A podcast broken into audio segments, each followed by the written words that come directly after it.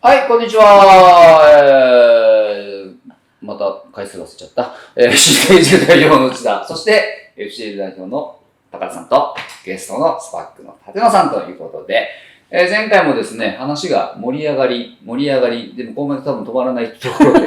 えー話がちょっとシリケートムになったところもありますが、えー今回も引き続きですね、えー話をもうもっと深掘りして、で、まあ、2回目なんですね。まあ、前回続けて2回目になりますけれども、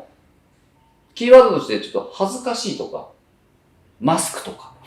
なんかそんなところをうん。踏まえて、で、コーチングとこの演劇の絡みだったりとか、あ、そう、マスクっていうのは仮面ですよ。そうですね。ん 言われますよね。まあそんなところをちょっと話を深めていきたいなと思います。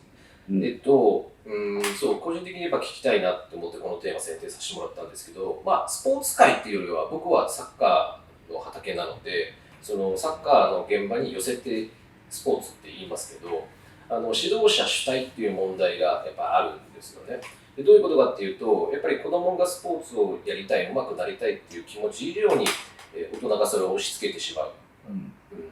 だからそれによって例えば、えー走り込み非科学的な走り込みであったりとかすごい罵倒を浴びせてしまったりとかそういったことが起こるとでこれってあの指導者の方って例えば普段すごい優しい方であったとしても現場に入るとスイッチが入る人とかいるなっていうことを考えた時にこれある種の一つ役割を演じてたりとか、うん、仮面をつけることによってそうなってるのかなっていうところで演劇とすごいその共通性がスポーツ指導と演劇っていうのが共通点が見出せるのではないかなっていうところでその指導者が主体の問題を考えるにあたって演劇において例えば役に入り込んでしまうことの危険性とかってあったりするんですかね？危険性役に入り込む危険性役に入り込むというかそのそ本来のその人のものが出てくるっていうことで例えば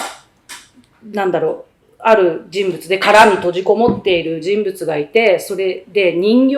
を使うことで自分の本当の言葉を人形を通して発するとかあとその仮面のさっきのマスクって仮面の話でえっと、以前、あのー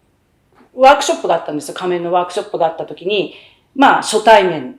のある女優がいて、で、そのマスクをやった時に、まあ、信頼関係がまずない状態で、や、やらせて、立たせ、立たせて、まあ、さらされるから、まあ、危険じゃないですか。それでそのマスクをかけた途端に、日本人なんですけど、ドイツ語でブワーッと罵声を、その演出家に対して浴び捨てさせたのを見たことがあって、で、今までずっと不信感をずっと持ってワークショップを受けていたっていうところで仮面をかけた時に、それがもう出てきた。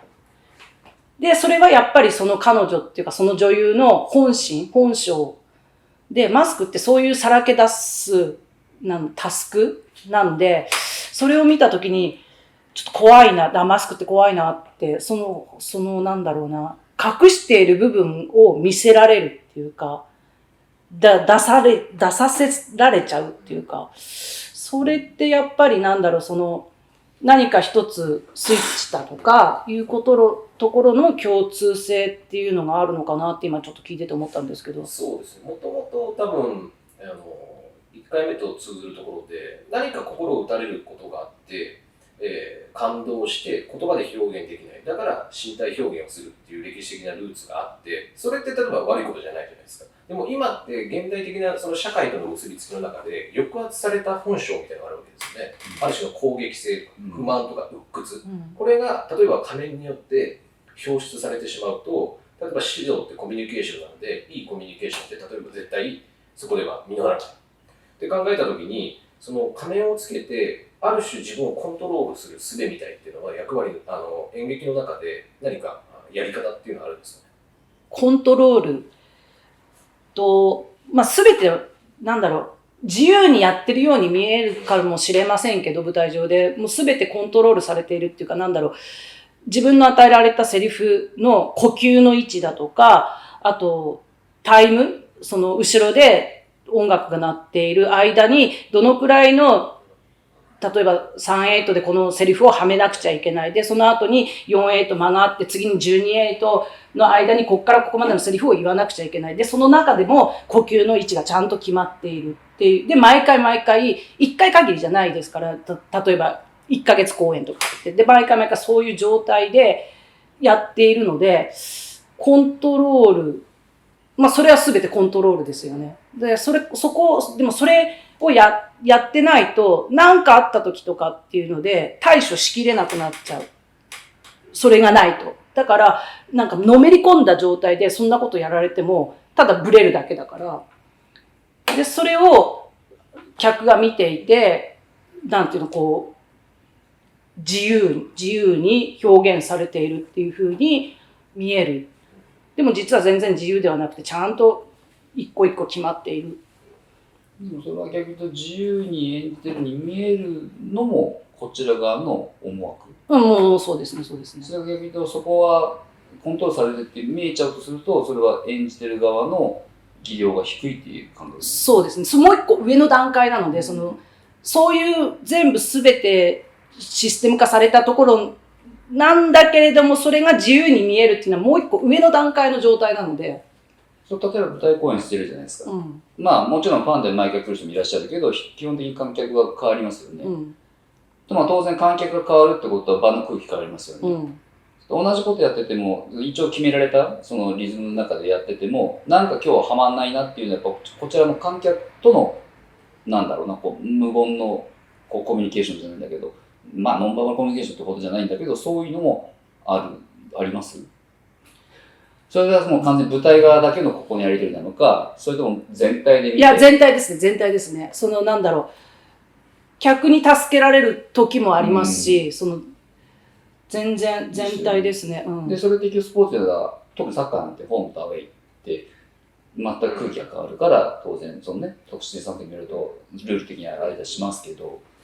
そうですね、だから指導っていう関係も、えっと一般的にはその歴史的にも、やっぱ近代以降ですけども、教える学ぶっていう分断された関係として考えられてたわけじゃないですか。うんで今の演じる側と客との関係じゃないけど、指導ってことは双方向のコミュニケーションで成り立ってるものなわけですよね。だから伝えたから終わりじゃなくて、伝ってどうなったか、それを見てっていうような、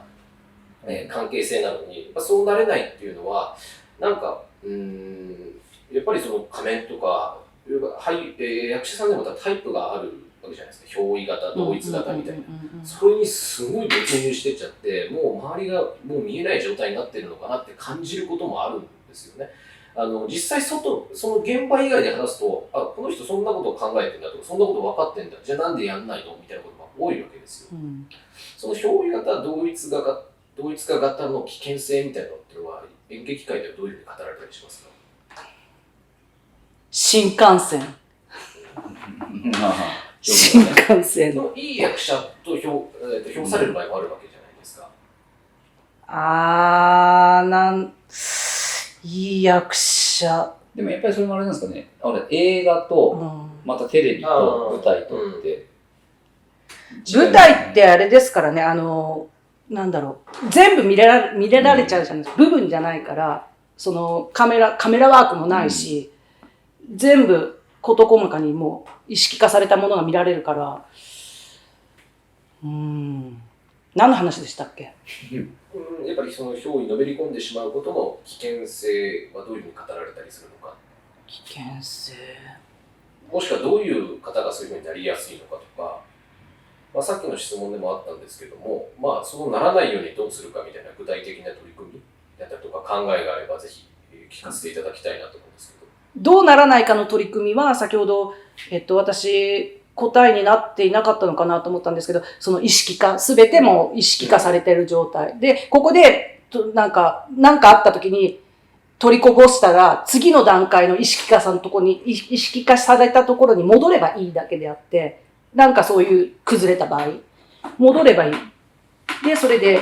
やっていけば、そうそうなんだろう、崩れることはない。例えばでもこれ同じ舞台でやっていて、例えばまあ自分は自分でコントロールできるんですよ、そこそこ。うん。ただし相手が、だからさっき言った新幹線が来ちゃった場合ってうんどうします、この手綱は。新幹線のまんまで行かせちゃうのか、ただパッと見たときに、さっきのもう、ちょっとずつ盲信になっちゃうと、うんこれ、スポーツの現場でも多々あるんで、多分内田先生が言おうとしていることは多分間の問題ですね。間の取り方とか息の合わせ方とか、そういったこと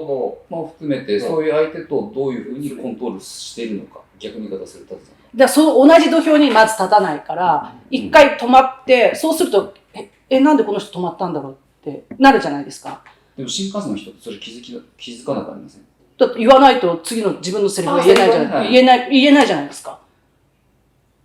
で、そこでパッってなったりとかするんじゃないですか。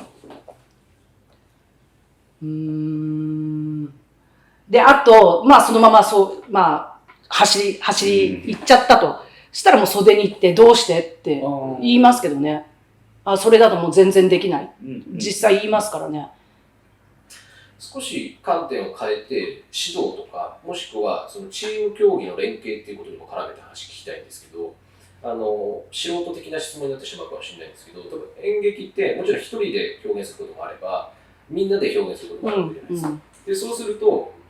やっぱり、えー、と抽象的な表現になるんですけど息を合わせなきゃいけないとか、うん。相手を感じなきゃいけないとか、うん。そういった表現で連携していくつながっていくってことが重要だと思うんですけど、うんチームスポーツもやっぱそうなんですよね。事前にあの時こうしようこうしようっていうふうに決めたこともうまくいかなくて現場の中で微妙な雰囲気とかニュアンスとか相手の心とかを感じ取りながら全部動いていかなきゃいけないそれは相手とのこともそうなんですけど、うんそういっ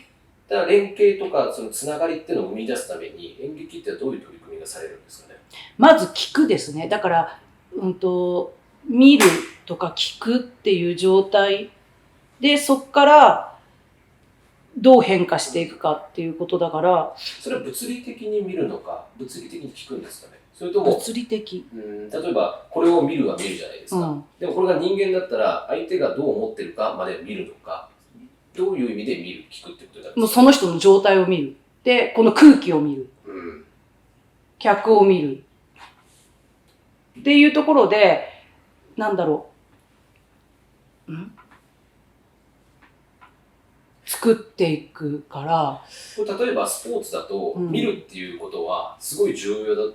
重要だよっていうのは誰でも知ってることで、うんみんな見てるんですけど、えっとその微妙な違いとかうん。好機になるチャンスとかを見つけられ見れない人もいるんです、うん。うん。でこれって見えない何かを感じ取ったりしてる。そうですね。それがある種の連携とかつながりとかになっていくと思うんですけどもそれが多分如実に現れてるんじゃないかな演劇っていうのはと思うんですよね。そう、そうだと思います。そうだと思います。で、み、自分見てるけど、いやいや、それはあなた見てないよっていう状態っていうのはすごくあるから、でも私見てるよ、私聞いてるよ、でもその、その状態が聞いてるよっていう、これも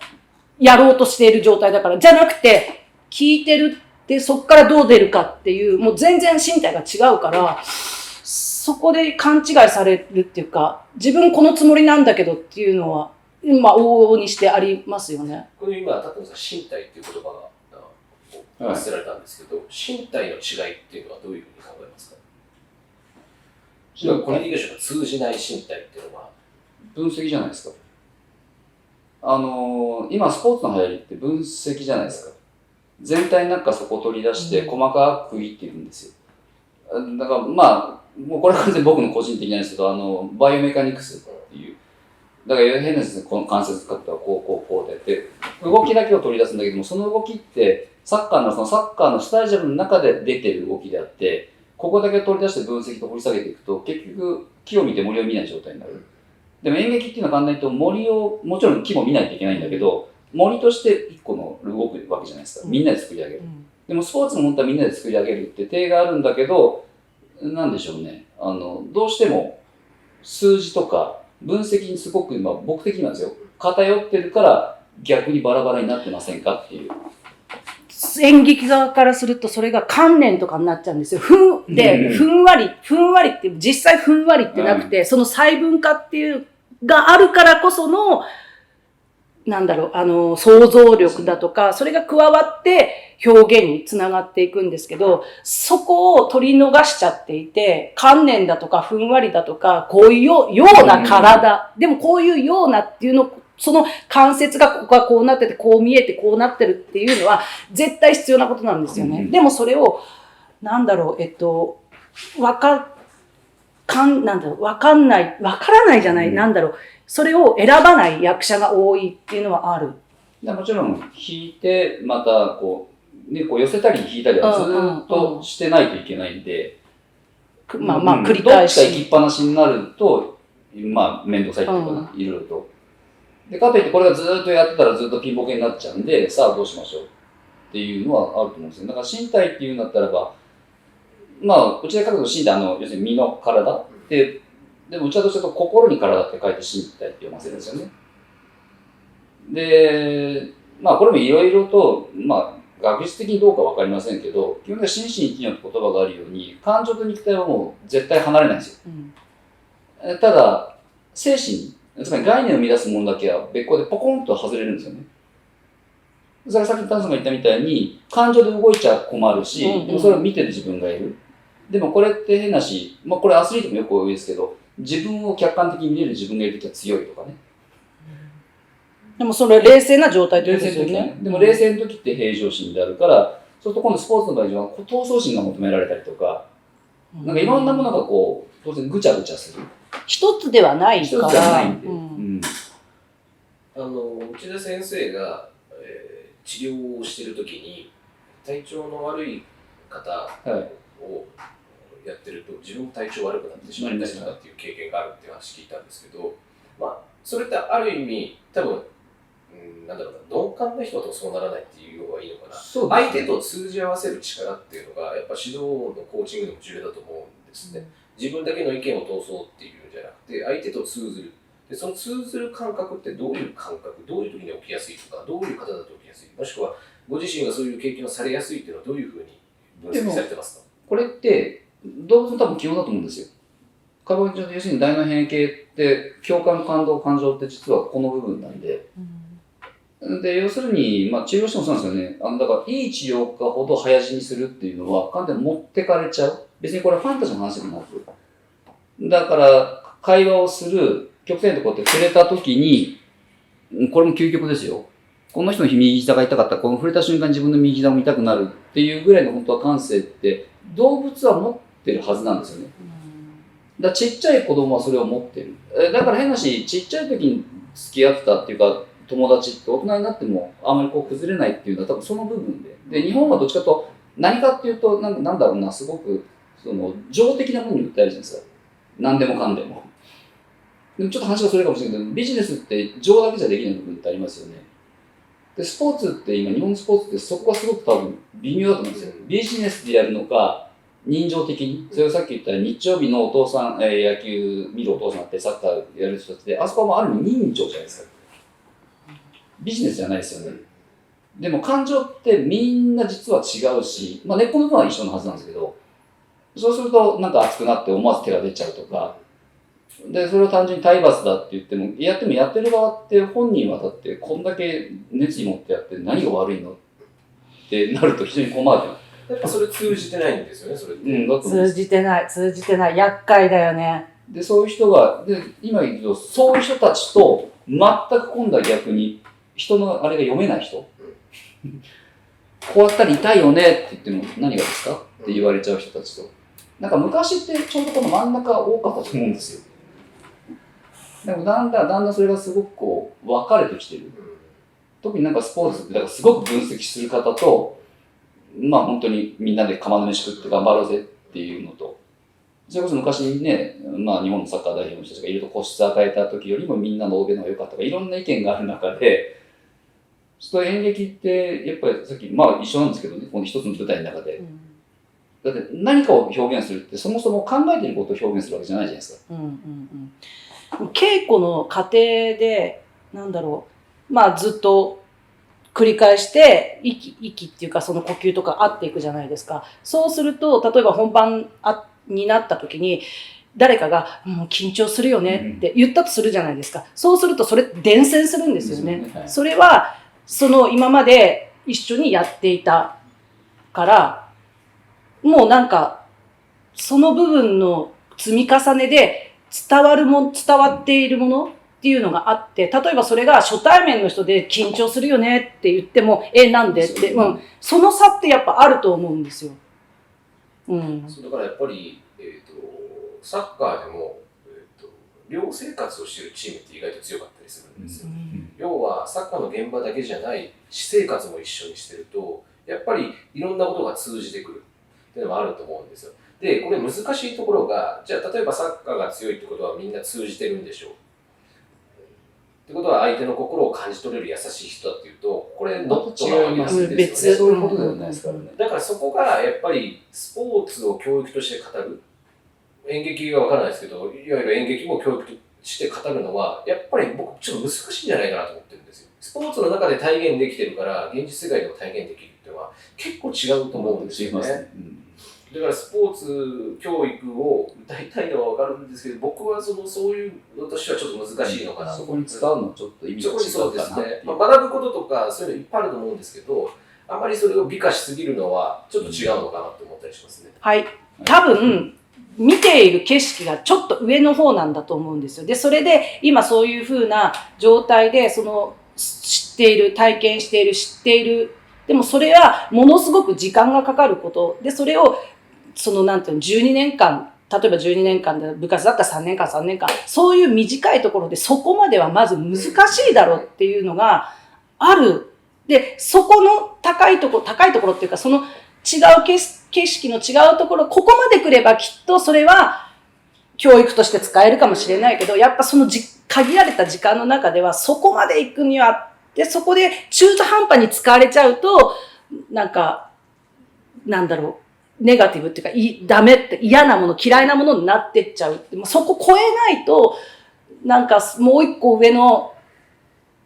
ものが獲得できないような気がするんですよね。そうだからそれ本当にまさにおっしゃる通りであの時間がすごいかかるものだし、うんあとはもしくは、えー日常があって遊びの領域は非日常って言われますけど、今不要不急とか言われますけどじゃあ本当に日常だけでいいのって話ですよね、うん。寝て起きて飯食って働いて終わりこれで人生生きて死んでいいんですかって話だから不要不急こそが実は人生を実りあるものですよ。だけど日常があって非日常があるんだけど逆に非日常があって日常もあるわけですよね。そういう関係にあるので、えーそこでまさにその障害スポーツっていう言葉がありますけど、時間がかかるってことと合わせて、うん。やっぱり継続的にスポーツとかそういうものに関わっていきながら日常生活も送るっていうふうにしとかないとスポーツからはなんか学べないかなと思ったりするんですよね。やっぱり大学でプロになれなかったら終わっちゃうとか。うん。そういった形になっちゃうと、うん、違いますそういうのは違うのかなと思ったりしますね。特にだって自然界見た時人間だけじゃないですか。不要なものに。つまりだってへ下手すらお金も不要でしょ、極端に言ったら物々交換が基本だしそれをわざわざお金を通してで今度はこれがねこの電子マネーになりお金がますますこうな仮想化していくと意味が分かんなくなってくる、でもそれがでも変なしそれがでも一歩間違えるとスポーツとか娯楽っていうのはお金に余裕がある人がやるもんであってそうじゃないよっていうのこれまた違うわけじゃないですか。だってもし本当に生きるためだけだったらばこんなつまんないものはないけどでも他の動物そこだけですよね。そうですね、はいでもその中で他の野生の動物哺乳類で集団生活する連中って遊びを見つけてるはずなんですよね。でもそもそも人間ってこれがたまたま突き抜けたから人間であってだからカラスがいろんな遊び作り出すように。うん。でもそれって賢さ。うんでもそれってやっぱり身体能力の高さ。まあちょっと脳的な話をしちゃうと鳥が何がすごいかってやっぱ小脳がすごいんですよ。で小脳ってもともと運動と実はあの学習と記憶で小脳がやるんですよね。うん。計算力って。だからカラスの記憶力って異常に高いんで、でもなんか、小、ね、大が小よりすごいっていうのはこれなんか変な考え方で。たまたま僕の場合、その中枢神経系の疾患の患者さんだったんで、ドイツでもやらせてもらったんで、やっぱり放火されるのは大脳なんですよ。小脳ってあまり触れてこないんですよね。でもスポーツとか芸術ってある意味、僕はね、小脳なのかなっていう。すごく大事なんだけど、ちょっと裏に隠れちゃってるっていう。だからここ鍛えると結果的に大脳がちゃんと動くし、それが今みたいに不要不急が出なくていい。じゃあそうじゃないよねっていう。じゃあみんな家にこもってりゃいいかっていうと、それもまた違うよねっていう、なんかすごくこう矛盾が。そうですね。うん。だからスポーツと、だからたまたま今回のね、このスポーツと芸術っていうところで、なんとか引き合いっていうか、こう出さ一緒にさせたかったのはそこなんですよね。その不要不急で家にこもるっていうところでの発見したことで、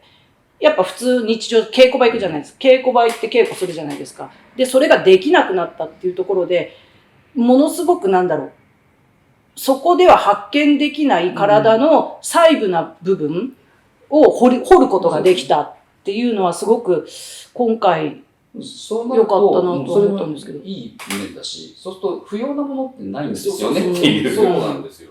それがだからこうなってくるとスポーツ不要だろうって言われがち。芸術って不要だ不要よね。でしょって一番最初にだって出ましたからねうん、やられたからその瞬間ちょっと違うよねっていう。だから海外、まあもちろん全国全部そうじゃないですけど、ね、ドイツなんかはもう全然対応が違うし、だからこうそれってすごく見てて、うんって本当思わされちゃう。まあ、休日返上なんて言葉にもあるぐらいですから、不要なものは大嫌いですからね。もともと文化的にバカンスなんかないし。そうなんですよね。そこに持ってきてバケーションとかなんかワークバケーションですか？なんかあの慣れちゃうとなんかちょっとうん休むワークですからね。でそうやっぱりそういう文化だと、あのやっぱりスポーツとか芸術の価値っていうのは高まらないなっていうのは思うんですよね、休む学的な感じだと。だからそういったことを、やっぱだからスポーツとか演劇とかそういった領域のものを考えていくことは、なんか考えること自体、その人生的なものを実りあるものにするのかなと思ったりするところで、またまたちょっとお時間の方も近づいてきてしまいました。うん2回にわたって、えー、たくさんありがとうございました。すごくいい話が聞けて、まだまだ聞きたいんで、まていうか私はまだまだ喋りたい。今の、その不要不急からの、なんだろう、あの、ほ掘るっていうか研究者のだ、から、またまた。第3第4弾か、もしくは、まだまだ続きます。トークショーをやりましょう。そうなんですよ。でちょっとね今こういう情勢なんでい。ずれはこうねこうちょっと大い大きいところで。もしくはね、演劇のワークショップにスポーツの人をやってやってみたりとああ、やりたいいやりたい。うん。そういったらちょっと企画してみましょう。うんやりたいんですやりたいやりたい。大劇でやるワークをアスリートだったらどうな。るかうん、そう、見たい見たい見たい見たい。そう、アスリートの体でやってみたい。ぜひそういうのスポロボでも企画していきたいと思いますはい引き続き、よろしくお願いします。ありがとうございました。ありがとうございました。